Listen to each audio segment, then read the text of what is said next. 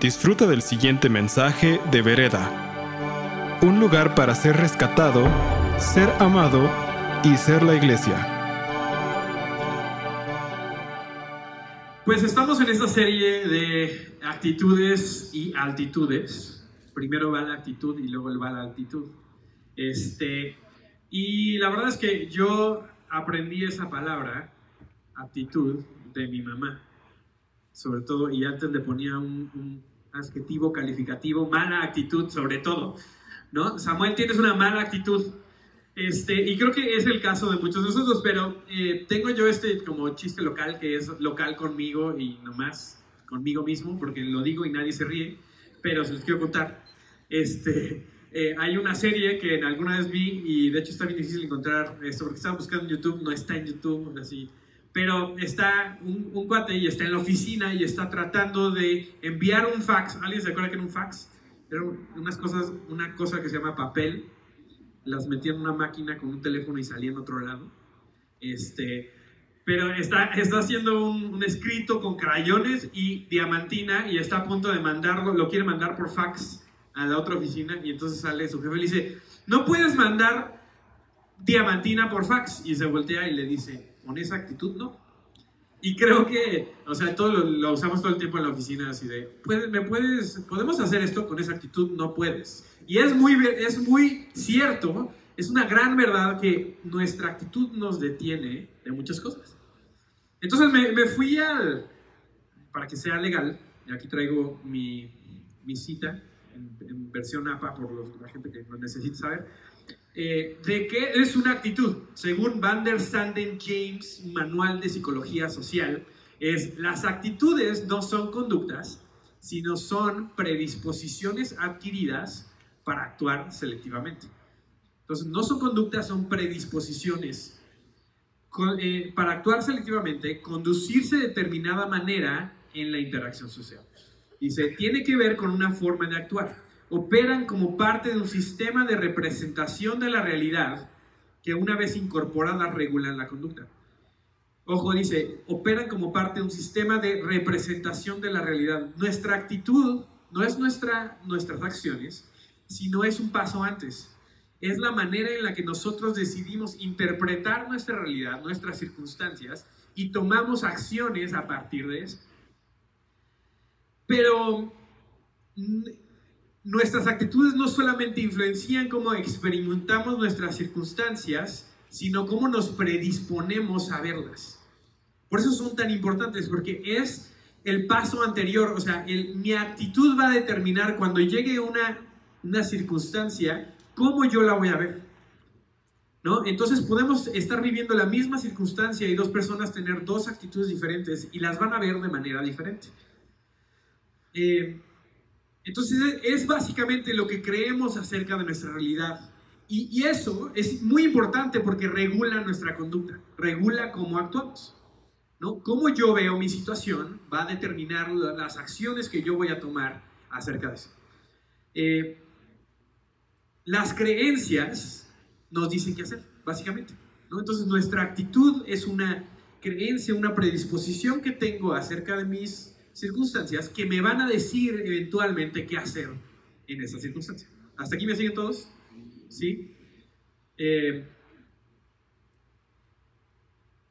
es muy importante que entendamos esto y es que una actitud es una decisión de cómo voy a enfrentar mis circunstancias. Muchas veces pensamos que nuestra actitud está determinada por las acciones o las circunstancias que estamos viviendo o que están siendo impuestas sobre mí. Entonces, ¿cómo no voy a tener una mala actitud si el microbusero se me metió? ¿Cómo no voy a tener una mala actitud si el cuate que está en la, en la caja, que me pasó el, lunes, estoy trabajando todavía mi actitud sobre eso, ¿no? Tiene una mala actitud a la hora de atender, ¿no? Pero ahí es donde caemos en la trampa. No es, no es algo que nos pasa, sino es algo que decidimos tener. Es, nuestra actitud es, es lo que, la decisión previa que estamos tomando nuestra vida de cómo vamos a enfrentar las circunstancias que vienen hacia nosotros. Tu actitud no debe ser una reacción, debe ser una decisión. ¿Sí? Porque una reacción quiere decir que no tenemos control sobre eso. Una decisión, estoy consciente y tengo poder sobre la actitud que estoy tomando, de acuerdo a, la, a mi creencia, y eso es lo que me va a ayudar a enfrentar estas situaciones que estamos viviendo. Entonces quiero que repitas conmigo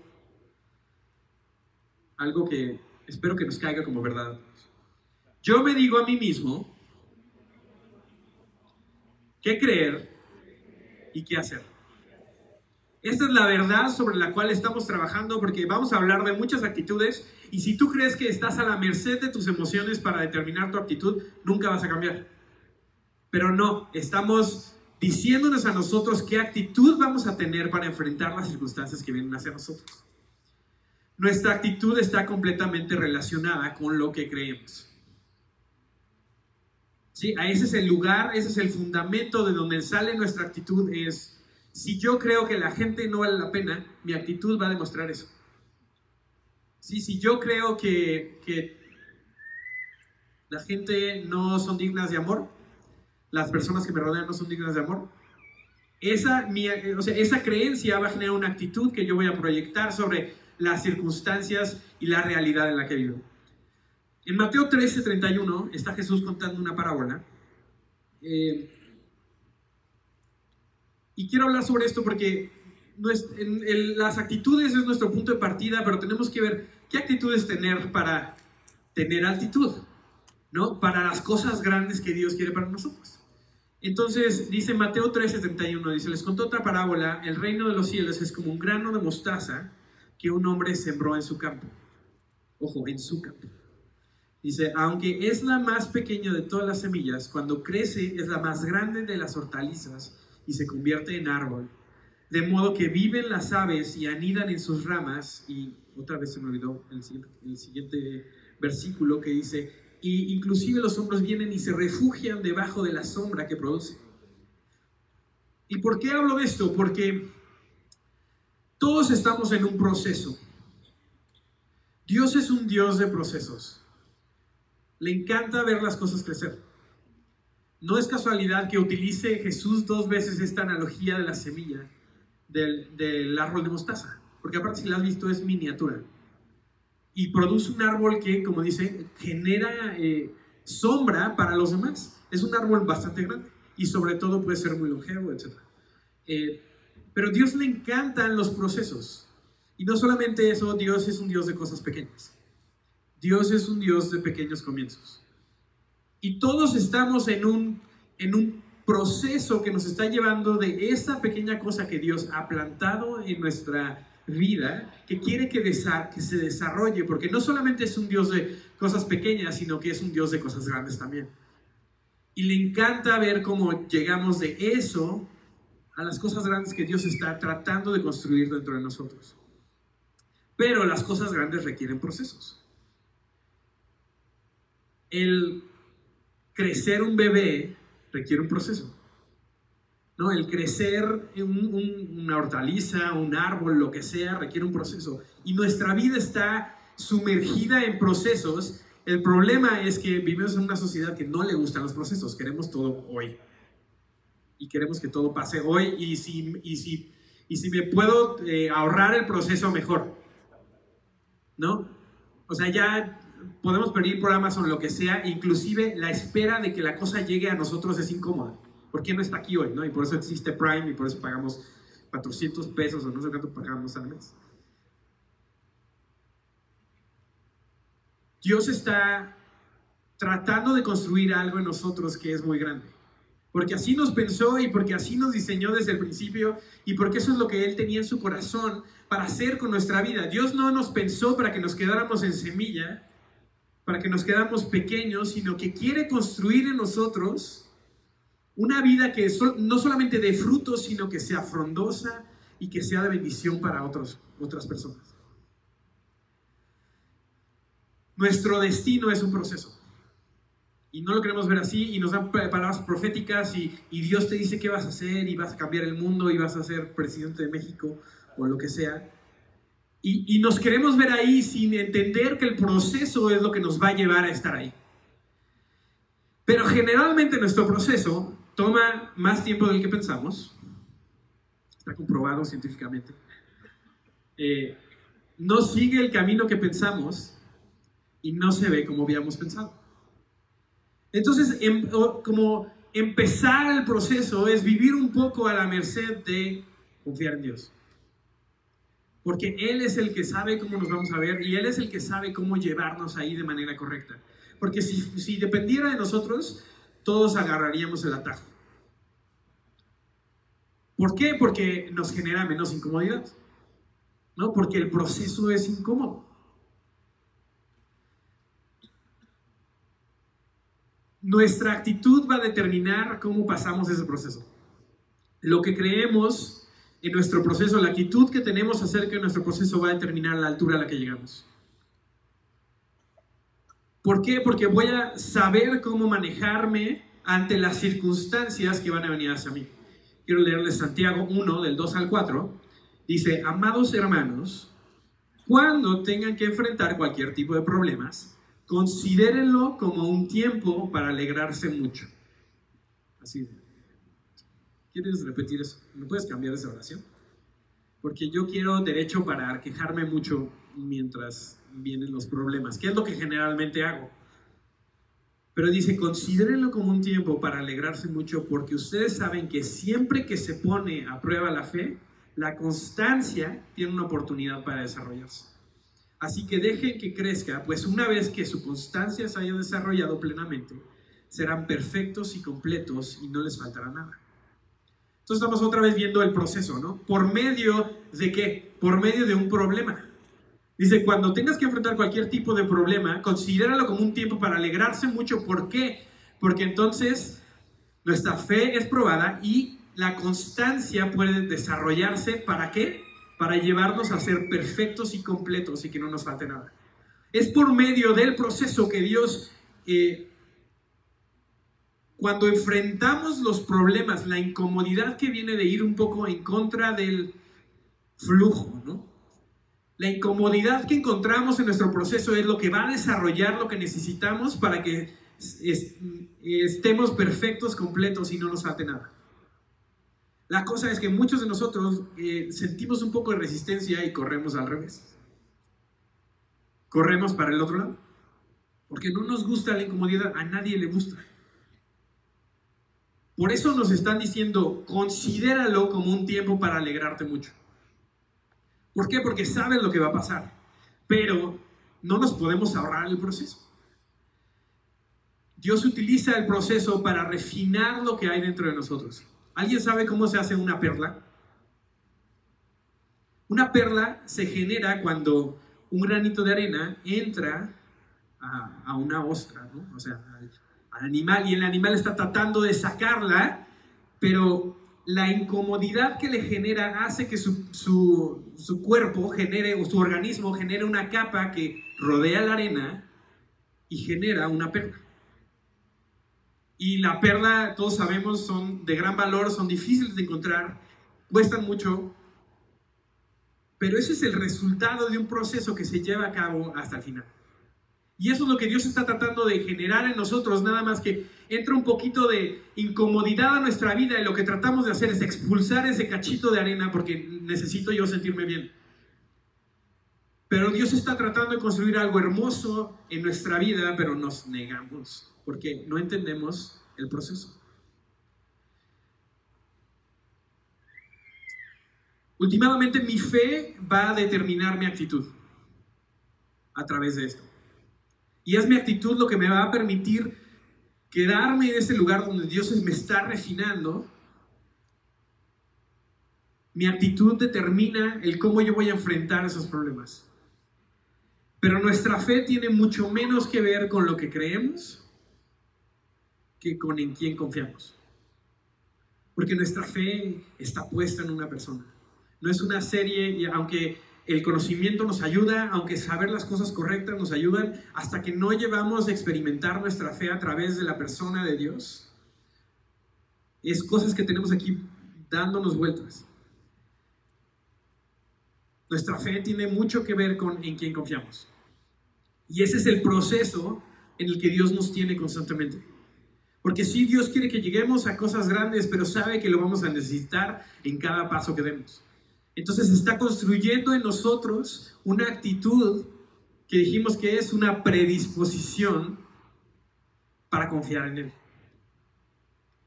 Les quiero leer una historia que está en Números 14 y un poquito de contexto. Eh, el pueblo de Israel recibe la promesa de que van a tener un, un lugar donde van a poder establecerse como nación y mandaron a, algún, a un grupo de personas a que básicamente fueran y, fueran de avanzada a checar el terreno que les tocaba. ¿no? Eh, y fueron, creo que fueron 12, porque es la Biblia, ¿no? casi creo. Este, y entre ellos fueron eh, Caleb y Josué. Y es muy interesante porque de la misma eh, circunstancia, la misma experiencia, salen dos conclusiones completamente diferentes que es que está determinado por la actitud que tenían los dos grupos de personas. Y ahorita vamos a ver esto. Pero básicamente llegan a la tierra prometida y ven, dice que había racimos de uvas así que tenían que cargar entre dos personas y también había gigantes. ¿No? Había un enemigo, había un problema que tenían que enfrentar. Y aquí toma números 14 y dice, entonces toda la congregación levantó la voz y clamó y el pueblo lloró toda aquella, toda aquella noche. Todos los israelitas murmuraron contra Moisés y Aarón y toda la congregación les dijo, ojalá hubiéramos muerto en la tierra de Egipto. Ojalá hubiéramos muerto en este desierto. ¿Por qué nos trae el Señor a esta tierra para caer a espada? Nuestras mujeres y nuestros hijos van a ser cautivos. ¿No sería mejor que nos volviéramos a Egipto? Y se decían unos a otros, nombremos un jefe y volvamos a Egipto. Entonces Moisés, Moisés y Aarón cayeron sobre sus rostros en presencia de toda la asamblea de la congregación de los israelitas y Josué, hijo de Nun, y Caleb, hijo de Jefoné, que eran los que habían reconocido la tierra, rasgaron sus vestidos y hablaron a toda la congregación de los israelitas y dijeron, la tierra por la que pasamos para reconocerla es una tierra buena en gran manera. Si el Señor se agrada de nosotros, nos llevará a esa tierra y nos la dará. Es una tierra donde mana leche y miel. Solo que ustedes no se rebelen contra el Señor ni tengan miedo de la gente de la tierra, pues serán presa nuestra. Su protección les ha sido quitada y el Señor está con nosotros. No les tengan miedo. Pero toda la congregación dijo que los apedrearan. Misma circunstancia, misma experiencia. Los dos, los dos fueron al mismo viaje. Y dos actitudes produjeron dos conclusiones completamente diferentes. Y en el siguiente dice, y el Señor dijo a Moisés, ¿hasta cuándo me desdeñará este pueblo? ¿Y hasta cuándo no creerán en mí a pesar de todas las señales que he hecho en medio de ellos? Lo que está diciendo Dios es, a pesar de que yo les he demostrado quién son, su creencia los ha llevado a tener una, actitud diferente. Y Caleb y Josué tenían una actitud que habían una predisposición para creerle a Dios, que generó una conclusión diferente. Y quiero que eh, analicemos un poquito la, respuesta para ver más o menos la comparación. Y dice Israel, dice, ¿por qué nos trae el Señor esta tierra para caer a espada? El Señor no los llevó ahí para caer a espada, los llevó ahí para conquistar una tierra. Entonces cuestionen las promesas de Dios, ¿no?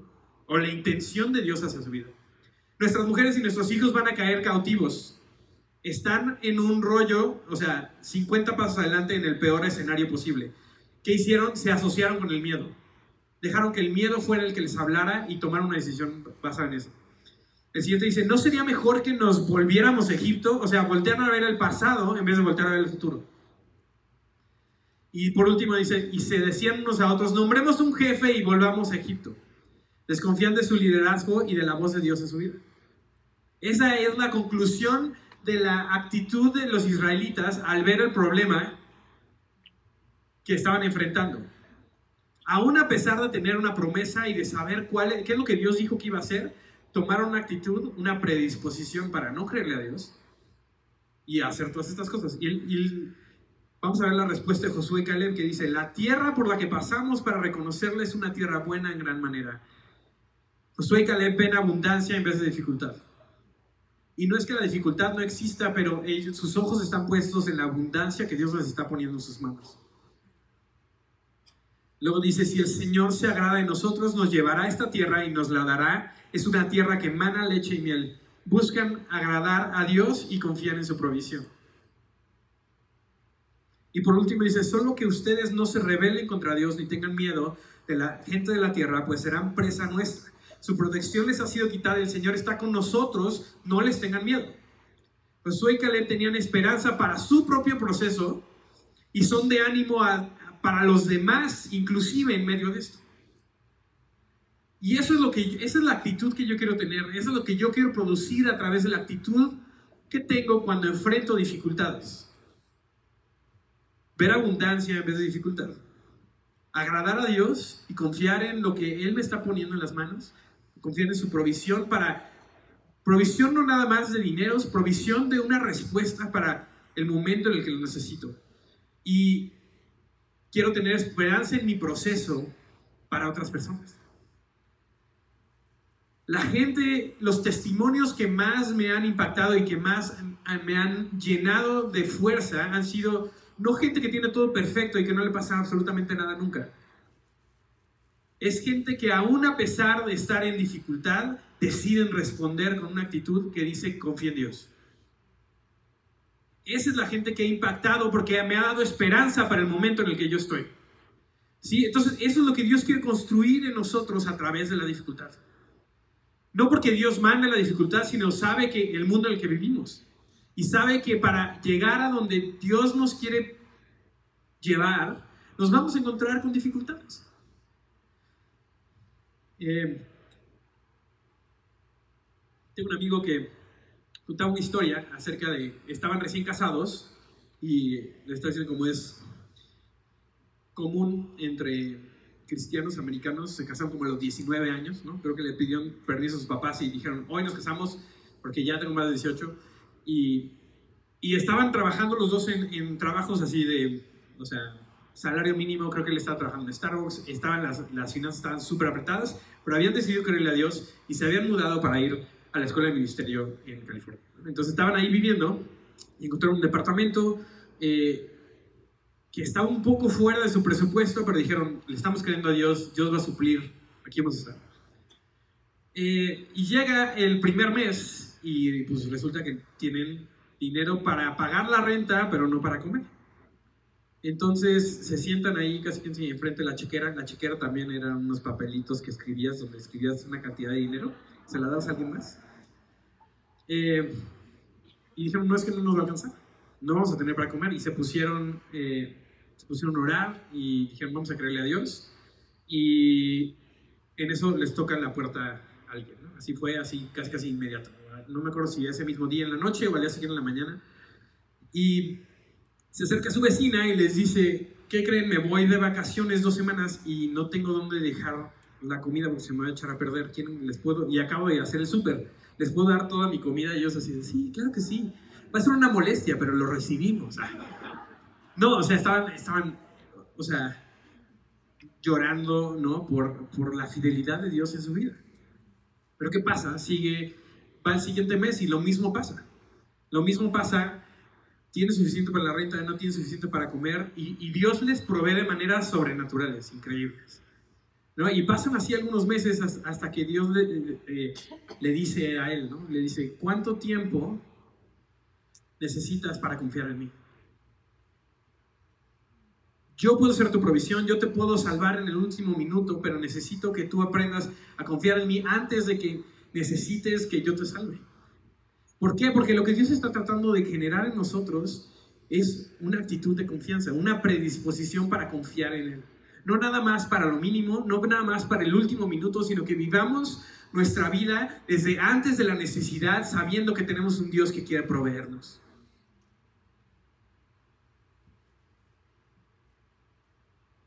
Todos necesitamos vivir este punto en nuestra vida en donde Dios llega y nos salva. Donde Dios llega y nos rescata y donde las situaciones se ven súper complicadas y Dios llega y, y nos levanta. Pero Dios no quiere que nos quedemos ahí. Dios no quiere seguir supliendo en el último día del mes. Quiere que entendamos que Él es nuestra provisión y que lo va a hacer desde el primer día del mes. Y esa es la, esa es la, el, patrón en el que estamos muchos de nosotros, que Dios nos está tratando de enseñar algo y lo único que estamos aprendiendo es que cuando lo necesito le clamo y Él responde. Claro que lo hace. Pero Dios quiere enseñarnos una lección que es Él tiene provisión para nosotros. no nada más que nos puede rescatar de la escasez. El pueblo de Israel, después de esta historia, se queda dando vueltas en el desierto por 60 años, sin avanzar por su actitud. Se quedan dando literalmente vueltas en el desierto. La razón por la que algunos de nosotros nos sentimos atorados en nuestra vida es porque no hemos aprendido a confiar. Porque estamos en una situación en donde Dios nos está enseñando algo y nos está dando promesas, pero no creemos que podemos llegar porque no hemos puesto nuestra confianza en Él. Y le creemos la palabra, pero no creemos que Él pueda manifestarse para cumplir su palabra en nosotros. Y entonces hacemos de nuestro proceso un círculo en vez de una línea recta. Estamos atorados dando vueltas. ¿Por qué? Por la fidelidad de Dios. Por la misericordia que Dios tiene sobre nuestra vida, porque sabe que si yo no entiendo esta lección, la siguiente batalla me va a matar. El pueblo de Israel no podía llegar a la, tierra prometida sin saber que podía confiar en Dios y que necesitaba confiar en Dios para la batalla que venía. Entonces los dejó dando vueltas hasta que entendieron que podían confiar en Él. Y esto, y lo vemos así como, ah, pues qué, mala onda, qué cruel. Pero en realidad es la misericordia de Dios sobre nuestras vidas. ¿Por qué? Porque Dios tiene cosas increíbles para nosotros, pero necesita que estemos listos para recibirlas. El proceso, lo que Dios está desarrollando dentro de mí, lo que me está calificando para la promesa que Dios quiere vertir sobre nosotros. Se los pongo así. Si mañana Dios me dijera, yo te voy a dar una cantidad extraorbitante de dinero y depositara en mi vida así, sonara mi celular. ¿Alguien sabe ese, ese sonidito con sonido a cielo, ¿no? que es el depósito cayendo en tu cuenta? Eh, y volteara yo a ver mi, mi cuenta y dijera que tengo 25 millones de dólares en el banco. Suena bien padre. Pero probablemente esa cosa me mataría. ¿Por qué? Porque el proceso no me ha llevado a un lugar en, en, en cual yo puedo recibir eso y estar bien. Dios quiere cosas enormes para nosotros, no nada más dinero. Dios quiere cosas enormes para nosotros, pero necesita desarrollar en nosotros alguien que pueda soportar esas cosas. Necesita que nosotros entendamos más acerca de su carácter, más acerca de quiénes somos nosotros en Él, para poder soportar la bendición que Dios quiere poner sobre nuestros hombros. Por ejemplo, ¿qué pasaría si yo mañana me despierto y por cualquier persona, cualquier persona por la que yo oro, se sana? Cualquiera. Así no importa que así crecen piernas, ojos, lo que sea. Mi carácter necesitaría estar en un lugar en donde yo pudiera recibir eso y no me matara la bendición que Dios está poniendo sobre mí. Entonces lo que Dios está tratando de generar a través del proceso es gente que cada vez pueda recibir más de lo que Dios tiene para nosotros. Pero nos quedamos dando vueltas aquí y entonces nos preguntamos por qué Dios no nos da más. Porque no hemos entendido la lección que Dios quiere que entendamos aquí. Y no sé qué lección sea esa es diferente para cada uno de nosotros. Nuestro proceso es único, nuestro proceso es entender lo que Dios va creciendo dentro de nosotros personalmente. El comparar mi proceso con el de alguien más te va a frustrar y te va a dejar estancado otra vez.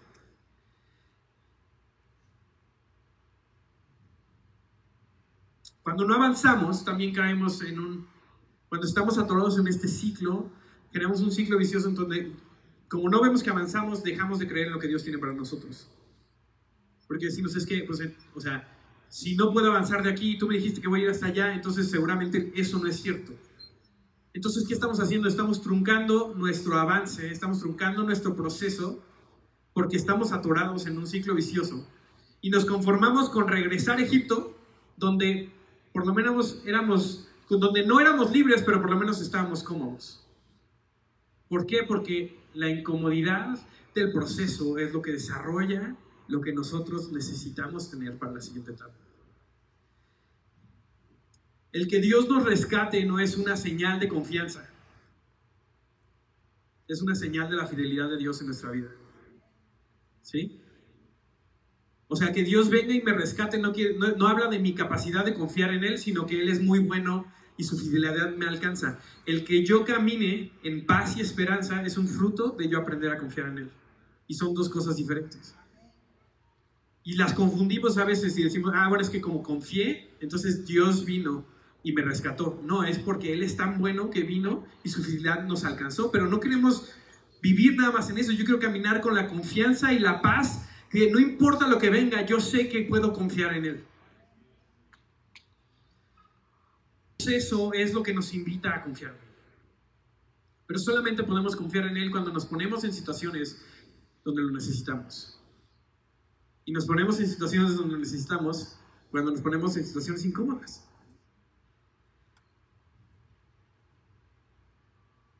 Hace, cuando estaba en la escuela eh, de ministerio hace como cuatro años, nos llevaron como parte de unas actividades que hacen a una cosa que le llaman rope scores, que es como un, como un como una cosa de obstáculos, pero eso es como, son como unos tablones o unos, unas columnas, palos que son como de 12 metros. Entonces te suben ahí, te amarran un arnés y hay varias cosas que tienes que hacer y son como actividades de integración de, de equipo, etc. ¿no? Y estábamos ahí arriba, me acuerdo, y estaba la primera, la primera parte, ¿no? Hay una tabla como donde se suben todos como equipo y te, te amarran el arnés y checan que estén bien, etc. Y te dicen los instructores, checa tu arnés. O sea, checa tu arnés o sea, siéntelo, siente, siente que sí te puede colgar, ¿no? Y entonces yo lo que hice fue esto, así, así me senté hasta que más o menos me aguantara y dije, ok, ya, sí funciona. Y la siguiente parte que teníamos que hacer es, literal, yo creo no era más grueso que un lápiz. Teníamos que cruzar a través de dos alambres que estaban conectados con la siguiente, como con la siguiente estación. Entonces, literal, yo tenía que caminar en, en dos alambres y, o sea, y, y, suena padre y quisiera decir que pasé así, pero la verdad es que no. Pasé así como agarrado de mi, aparte agarrado de mi arnés que no debería haber hecho, así, así, y crucé y dije, ya, ya lo logré, ¿no? Y justamente los instructores lo que nos dicen es, ¿cómo te sentiste? ¿no? O sea, ¿cómo, ¿qué fue lo que pasó? Y yo veía que otros de mis compañeros pasaban y pasaban mucho más confiados que yo. Entonces dije, ¿cómo le hiciste? O sea, ¿qué, haces esto seguido? Y me dice, no. Me dice, ¿ya checaste tu arnés? Y le dije, pues sí, ya lo chequé. No, no, no. O sea, y entonces él agarró y literal lo que hizo fue, se aventó de la plataforma y dejó que su arnés lo agarrara. Y entonces, muy en contra de mi instinto, me aventé. ¿Y qué pasó? El arnés me agarró. La cosa es que mientras yo no sabía que el arnés me podía soportar, dependía de mi habilidad de no equivocarme a la hora de cruzar. Y muchos estamos así. No sabemos si el arnés nos va a agarrar. No sabemos si, si Dios realmente, si yo me equivoco, si yo me enfrento a algo que está por encima de mí, si ese arnés me va a detener pero nunca le hemos dado chance de que Dios intervenga tampoco. No le hemos dado chance de, que Él confíe, que Él confíe, que Él pruebe lo confiable que es. ¿Qué pasó después de eso? Me di cuenta que si me caigo no pasa nada. Aparte abajo no había así como red, no había eh, alberca de pelotas, no había nada. O sea, era la caída de 12 metros. Pero el yo estar confiado en el arnés que me estaba sujetando me permitió tomar riesgos que antes no hubiera tomado. Muchas veces nosotros tomamos decisiones y confiamos más en nuestro miedo que en la confianza que tenemos en Dios. Porque lo sentimos más real y lo sentimos como una fuerza que nos mueve a ser más allá que la confianza que podemos tener en Dios. Y confiamos más en nuestra habilidad de tomar buenas decisiones que en la voz de Dios. Y por eso estamos aquí dando vueltas en círculos. Porque eso no nos va a sacar nunca de nuestra capacidad. Nos vamos a quedar en el lugar donde nos sentimos seguros cuando Dios nos quiere llevar muchísimo más lejos de eso. Muchos de nosotros hemos puesto redes de seguridad debajo de nuestra vida porque no confiamos que Dios nos vaya a detener. Y enmascaramos nuestro miedo como sabiduría. No es que eso no es sabio. Seguir a Dios así, así, tan aventado, pues para algunos, pero no, la verdad es que no es sabio.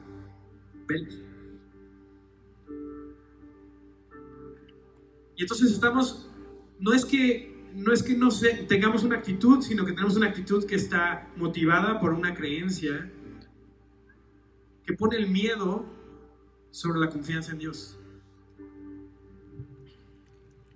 Nuestro proceso de crecimiento no está en medio de nuestra comodidad, pero nuestro proceso de crecimiento es lo que nos va a llevar para lo que Dios tiene para nosotros.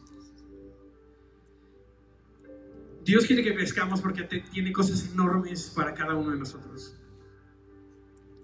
Y si no lo sabías, hoy te lo digo, Dios tiene cosas enormes para tu vida.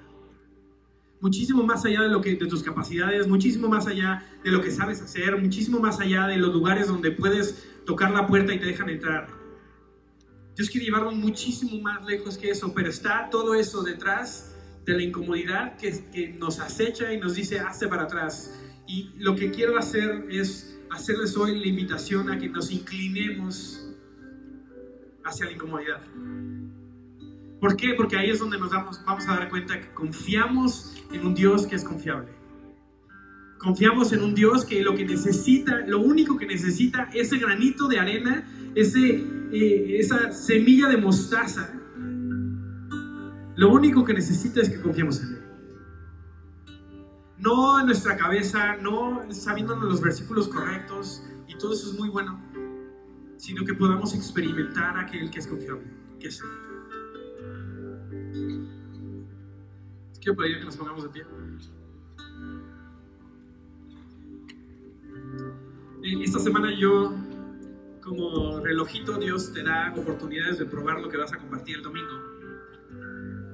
Y yo el, lunes me, me, desperté y tenía, tomé la, no sé si buena o mala decisión de checar mi cuenta bancaria. Eh, y tenía como 400 pesos para el mes no sé si les hagan las cuentas, pero a mí no me salieron. Y si sí, por favor, ven a hablar conmigo porque quiero tu don. Y pasé una tarde bastante preocupada. Y lo primero que hice es, ¿cómo puedo yo hacer más dinero? Fue lo que me puse a pensar. ¿Cómo puedo yo generar más ingresos? Y no estoy diciendo que esté mal. Pero mi actitud fue, yo necesito salir de esta. Y Dios, hasta que Dios me dijo, oye, ¿en qué momento piensas confiar en mí? Y creo que muchos estamos ahí y no por una mala actitud, sino porque se nos olvida. Se nos olvida que tenemos una opción más. Que tenemos una opción de primeramente confiar en Él. De estar predispuestos, que esa es nuestra actitud.